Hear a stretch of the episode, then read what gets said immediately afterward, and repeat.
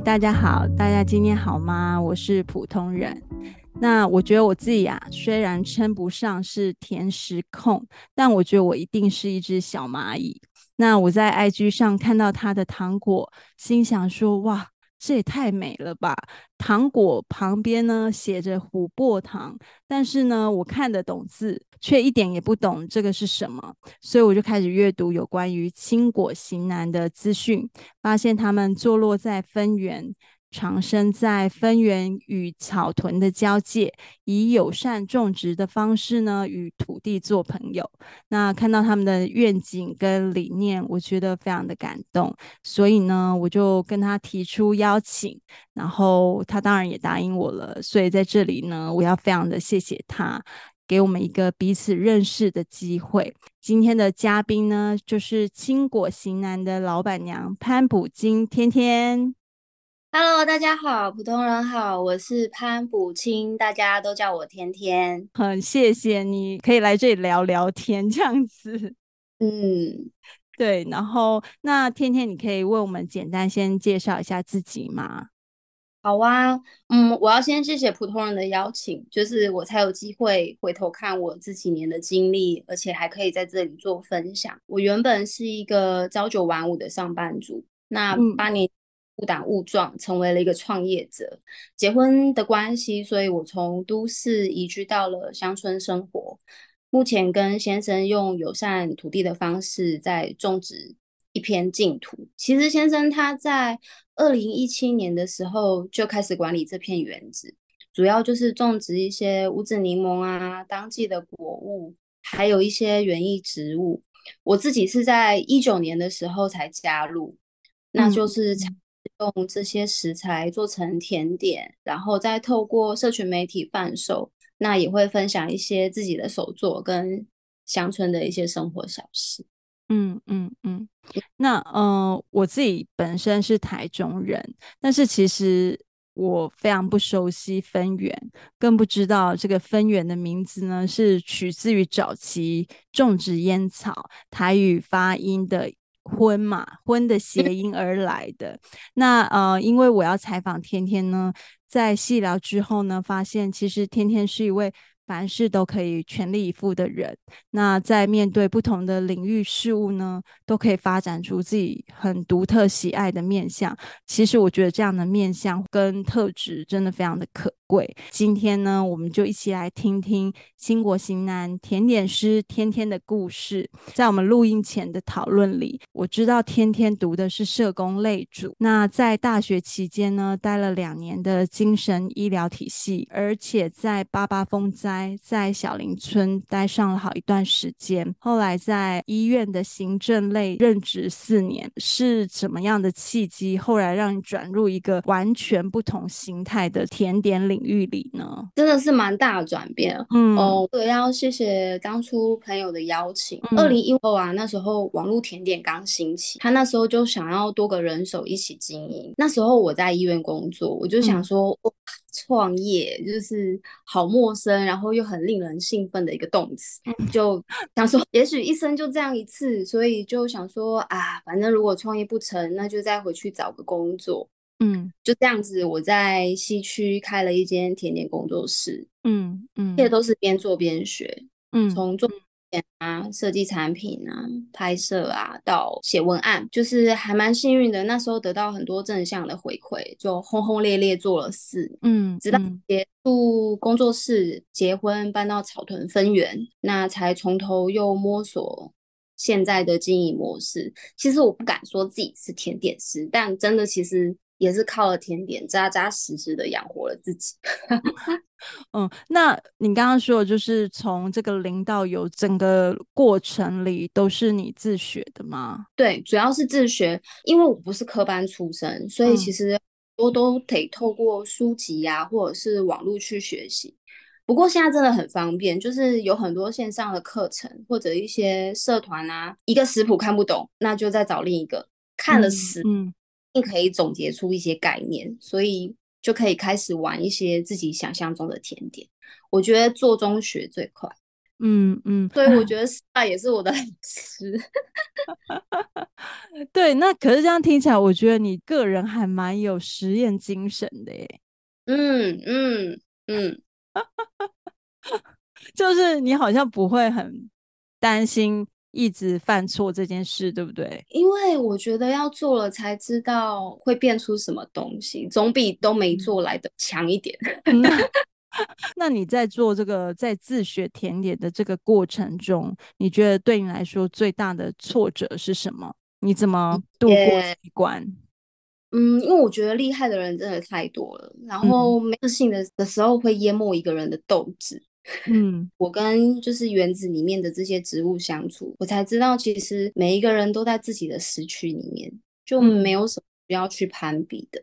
嗯，而且那就是没有撇步啊，就是得实际操作，用想的没有帮助。就是经验，它一定会告诉我现在长到哪里了，这样。嗯嗯。哦，呃，像撞墙期的时候，我就会让自己去撞墙，就是我不会去责备，哦，你怎么又来了？哦，也会去找一些不同的事情来做，譬如说蓝赛啊，哦、就是需要近自然的手工艺。啊，我还会去菩萨寺走走。它是一个位在就是台中大理一个用清水模盖的寺庙，就是可以去听啊、供灯啊、看展啊、体验桥。嗯，就好像觉得在别的地方绕一圈回来，就可以看到一些新的能量，然后再看看自己当初的盲点，就可以找到突破口。所以我有因为就是不停的练习，我现在有一系列的葵花宝典，就是关于的啊、的啊、中式的啊、西式的啊。好像就是这样，我就觉得，如果你真心想要解决一个问题，你一定会想方设法的去找到答案，甚至就是宇宙也会来帮你完成。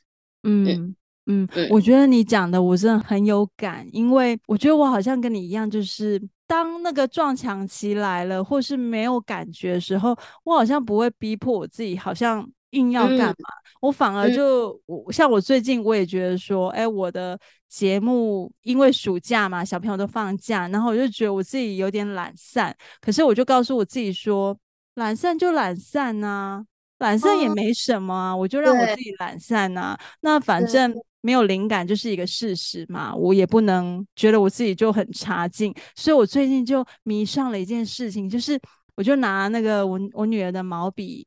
就开始写字，就是真的称称不上写毛笔字，但是我就把它想成是在抒发一个心情，或是寄情于写字这件事，然后就觉得好好玩哦。嗯，好棒。对，所以我觉得我好像跟你一样，就是会转念，然后去找什么事情让自己做一做。那在这个做的过程中，也许某一个灵感就会回来了，这也说不定嘛。嗯、对啊，嗯、对啊，所以我觉得好像。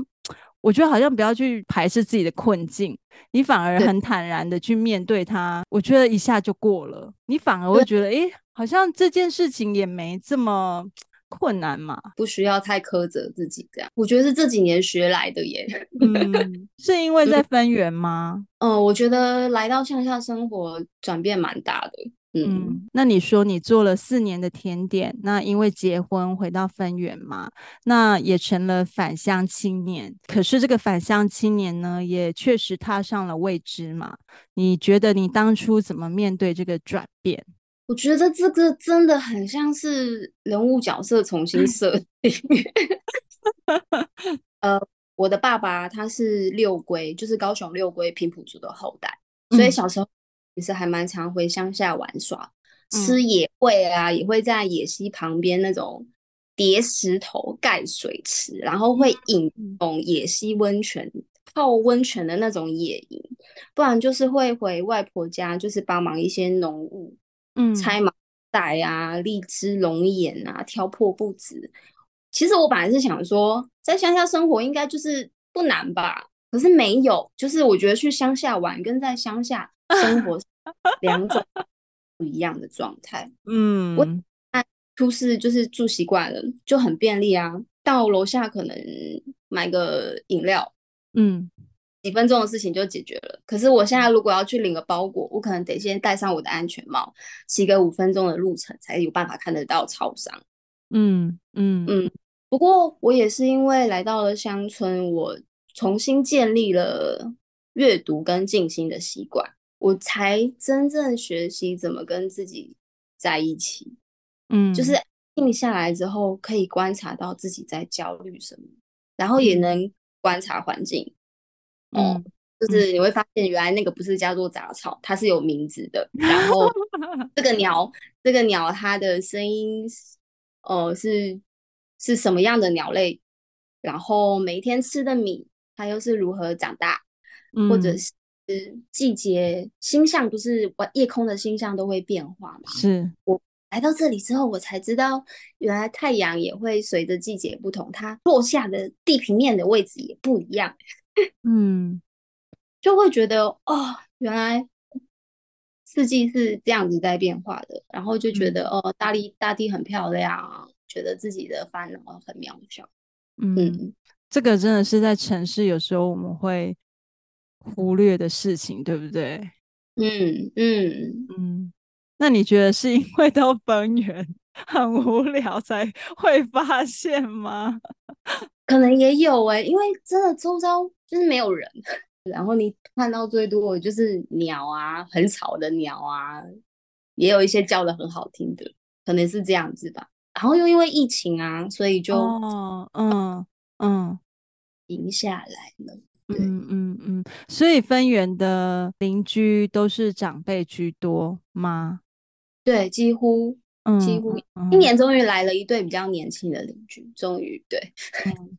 所以你在分园是数一数二的阿梅啊？哎、欸，其实不会，年轻美眉。我觉得，因为我们这边有一点散村的形态，就不是非常集中的聚落，所以可能年轻的梅啊也住在别的山。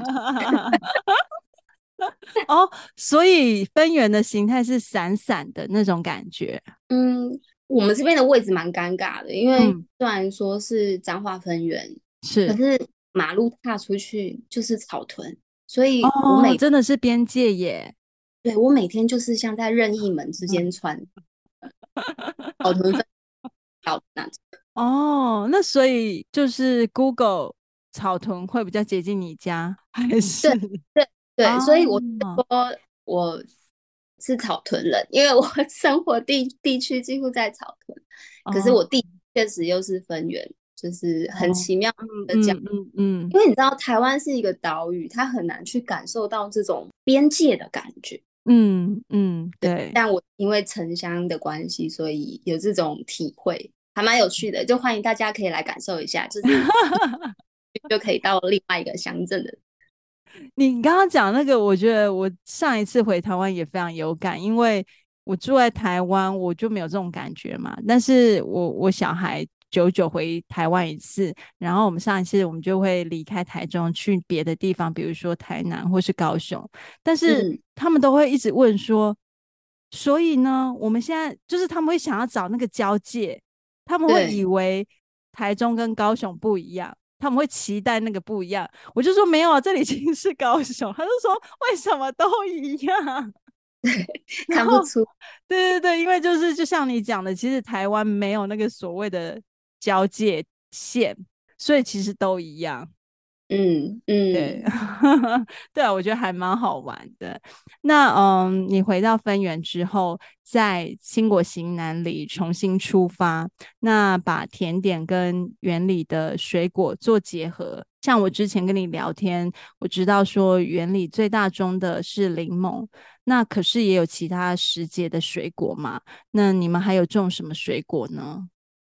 蛮多的耶，像前一阵子就是火龙果刚采完，嗯，呃无花果啊、洛梨、黄金果，哦，最近开的是七里香，它的花很，嗯、就是是鸟的最爱，嗯，接下来会收龙眼，嗯。那其他的都是一些园艺植物，我就很佩服我先生，他就是有办法可以照顾这么多。像冬天的时候，还会有百香果啊、桂 花、桂花、后藤花，就是都很有时序感。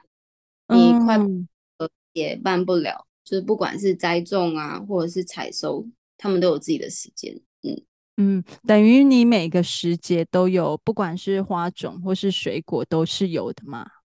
对，那刚刚一开始有提到说，在果园里，你们采取的是这个友善耕种嘛？那你可以为我们解释一下什么是所谓的友善耕种吗？我想就是不使用惯性农法，也就是使用那个化学农药。我们还会将那些打掉的柠檬啊，跟黑糖混在一起做成肥料，让它们再次回到土壤里面。就算园子没有很大，不过都会有一些自然界的帮手，譬如说蚯蚓啊，它就会来帮忙翻土；蜜蜂会来授粉，嗯，萤火虫幼虫会吃瓜牛。然后你们家晚上可以看萤火虫哦。对，可是我们这边的萤火虫也是散春聚落，不知道为什么 很松散，就不是那种很密集。还会有一些猛禽，就是可能是友善环境的礼物。然后另外一部分，呃，友善耕作，它还蛮重视一些水土资源，所以我们的土跟水源也都会定期拿去农业试验所做检测。你刚刚说水土资源这个，就是不懂这是什么？啊、哦，其实我也不太懂。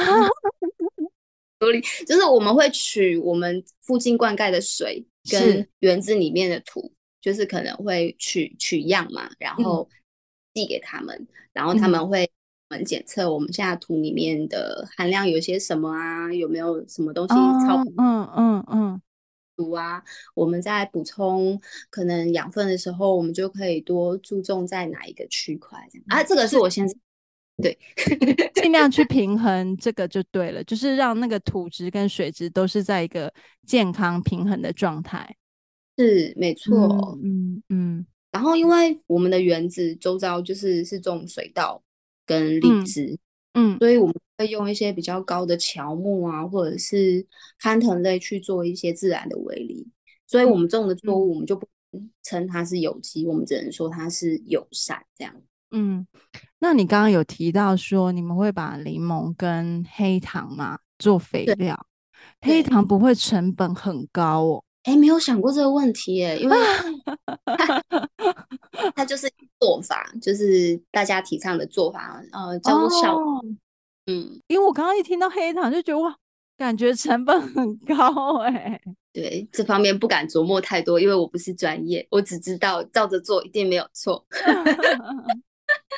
对，那一开始我们从这个因为糖果认识你们，然后又发现青果新南里面其实种了很多的无籽柠檬嘛，然后我就觉得，哎、嗯，就是觉得还也蛮巧的，就是我们家呢，就是我们的前屋主呢是一个超爱柠檬的人，就我们家有四棵柠檬树。嗯然后有黄柠檬，就是大家所谓的这个莱姆，然后有绿色的柠檬，然后有墨西哥的柠檬。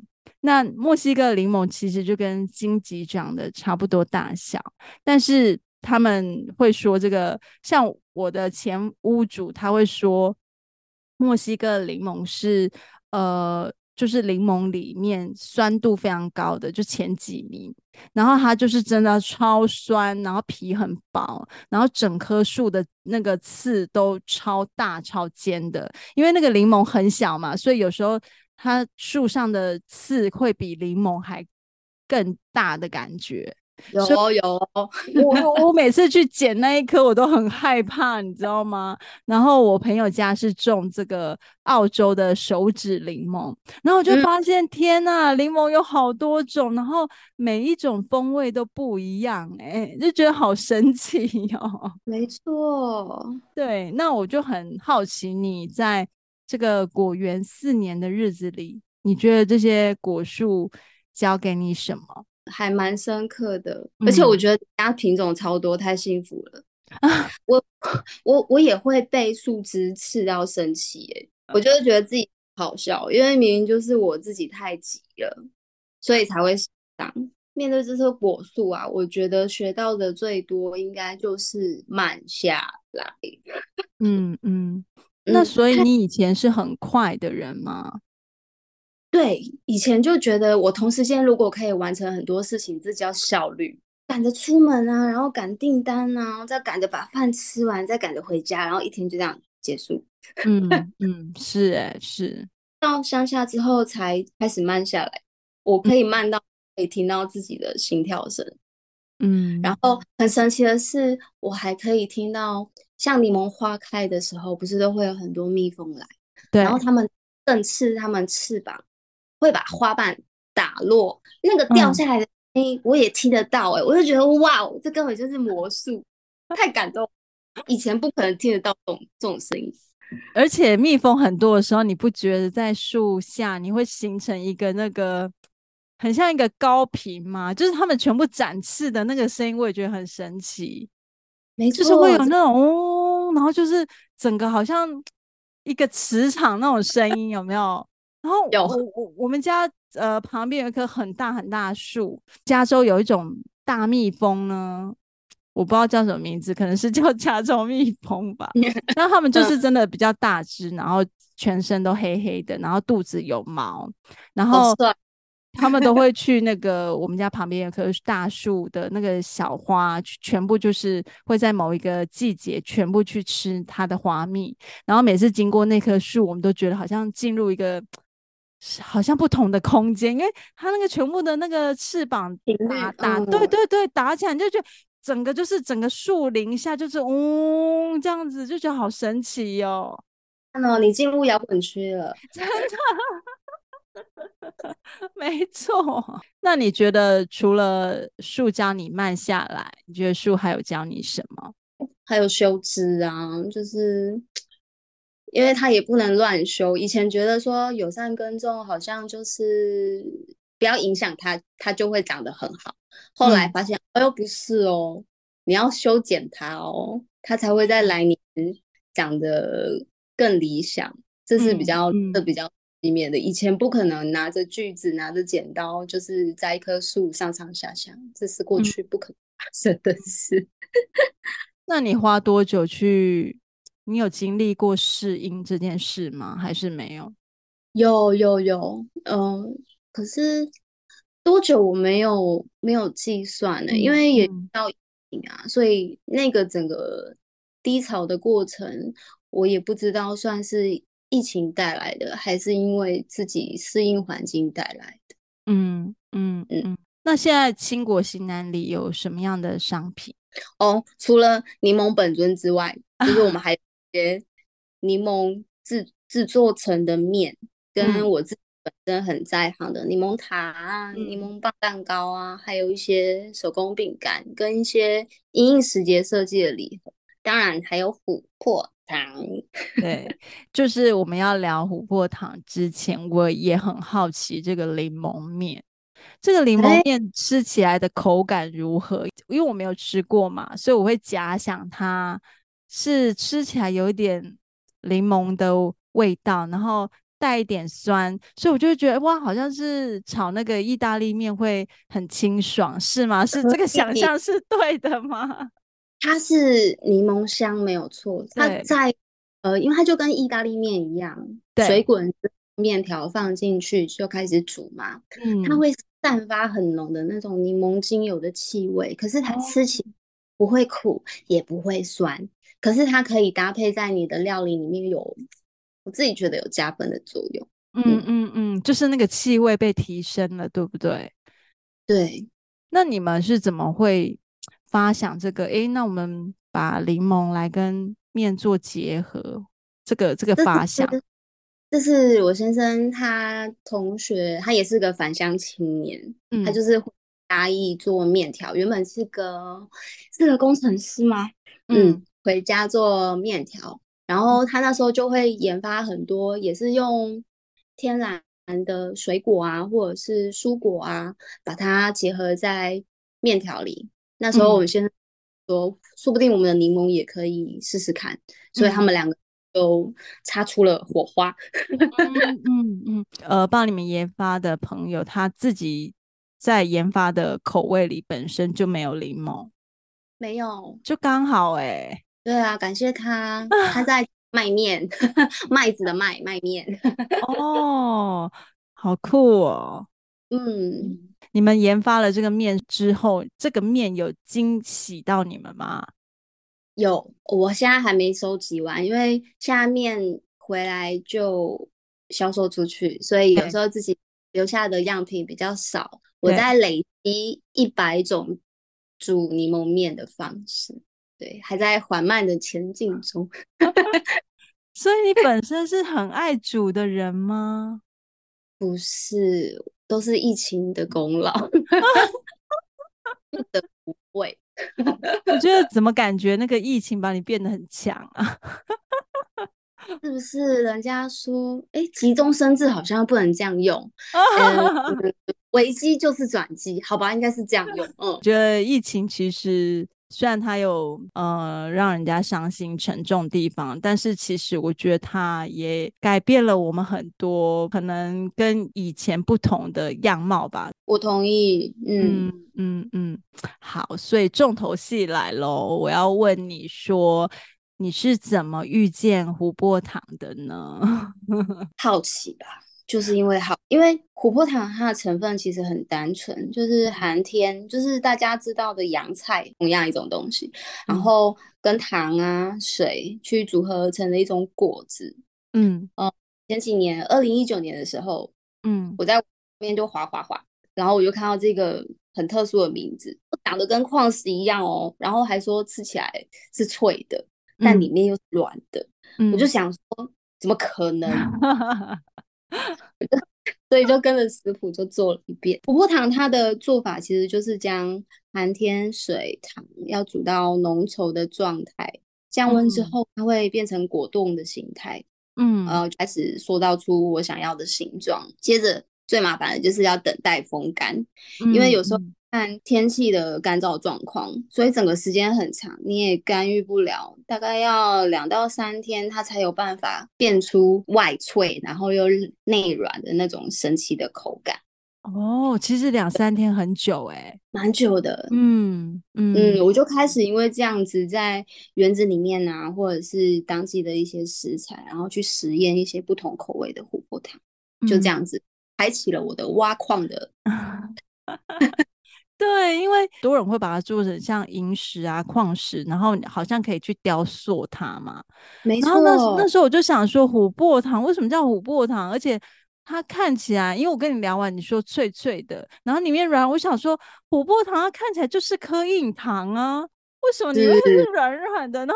你每次讲之后，我都觉得我好想吃，我到底要去哪里买？回台湾，回台湾，真的 回台湾，立马冲去分园买的。对，那你跟我说，你都叫它琥珀仙，为什么？好可爱的名字哦！我觉得它有时候就像一位尊者般的存在。嗯，他会给我一些新的题目，可能就是所谓的灵感吧。嗯，就是嗯。刚刚提到的啊，那种银石的形状啊，我也做过薄片的啊，球形的啊，嗯，花形的啊，就觉得它好像在透过我的手去呈现一些不一样的东西给大家看。嗯嗯，我也会透过它领悟到一些真理，尤其是每次我在煮寒天意的时候，我就会很想去做这个事情，嗯，因为它很慢很久，嗯，但我这时候呢，我就会很容易失败，我就会觉得他在提醒我。做事不要贪快，要专心。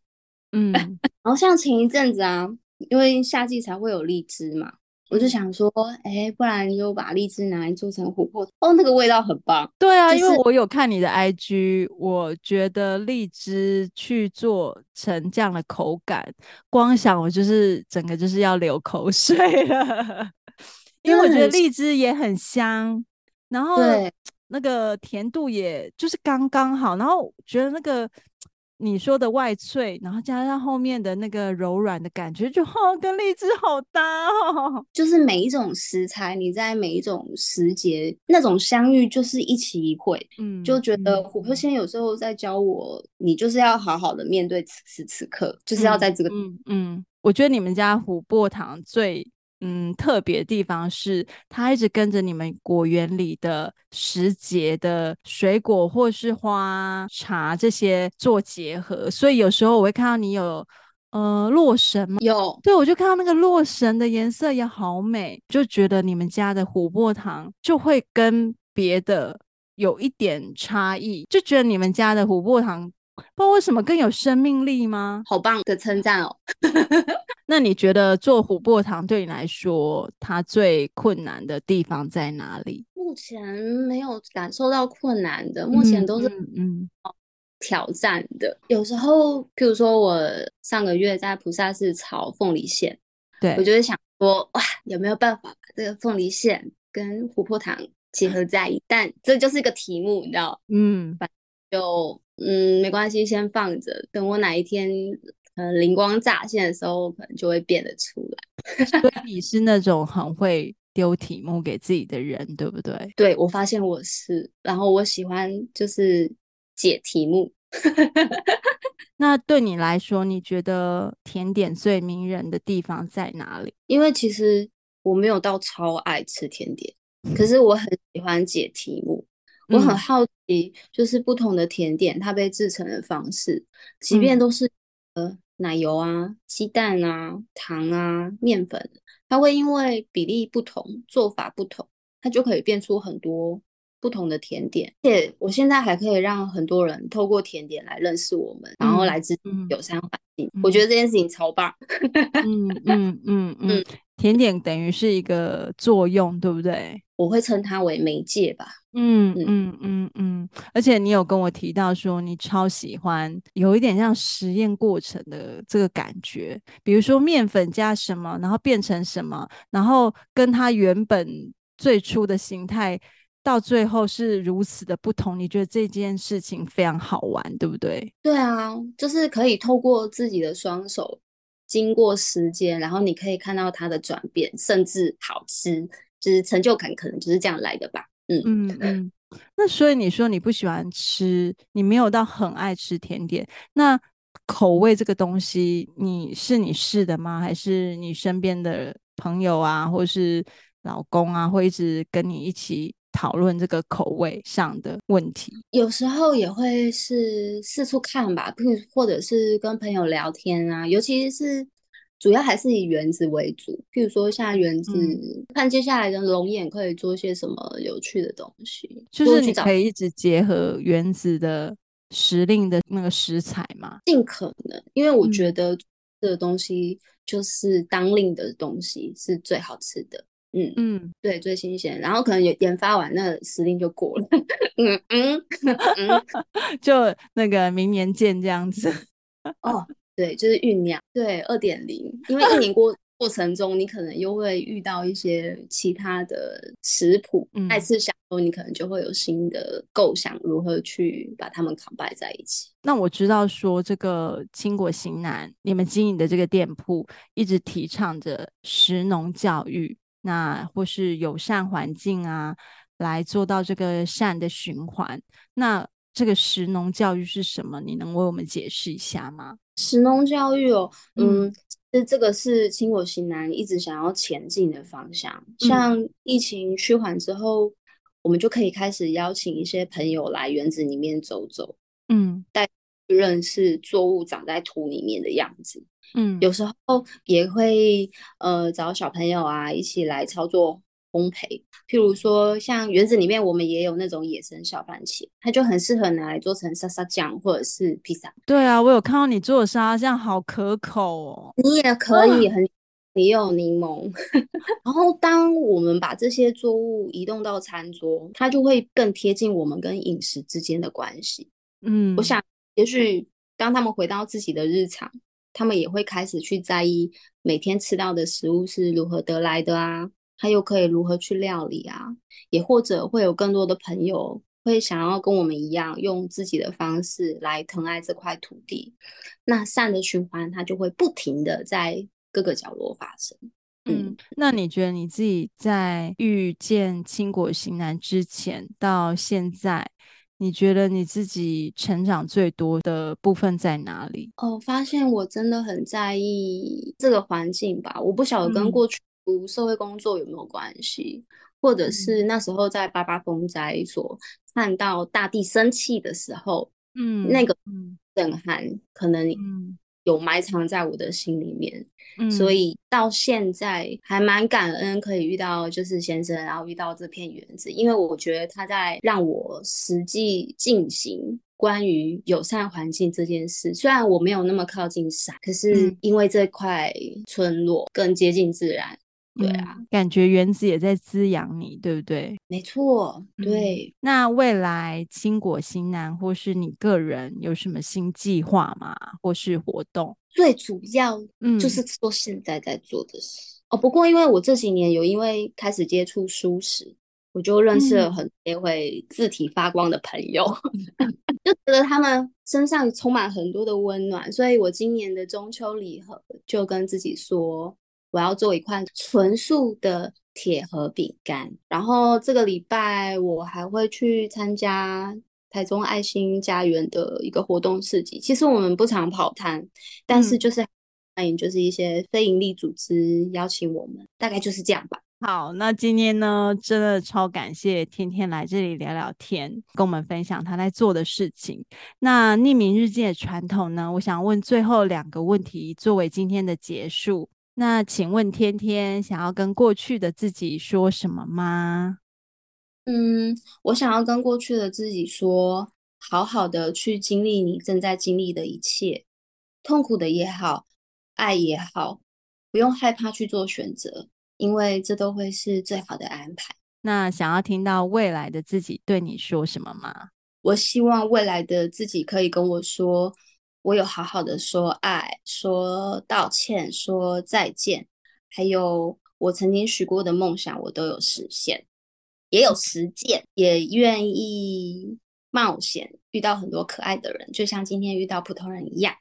谢谢，我也很开心。好，那今天呢，真的非常开心，非常谢谢天天来这里分享新果型男以及他生命的故事。那一起与大地做朋友，共同友善的照顾地球。那大家也可以透过平台上的资讯连接，欣赏到新果型男的专业。那今天我们就到这里了，谢谢大家。啊，谢谢普通人，谢谢天天，拜拜。拜。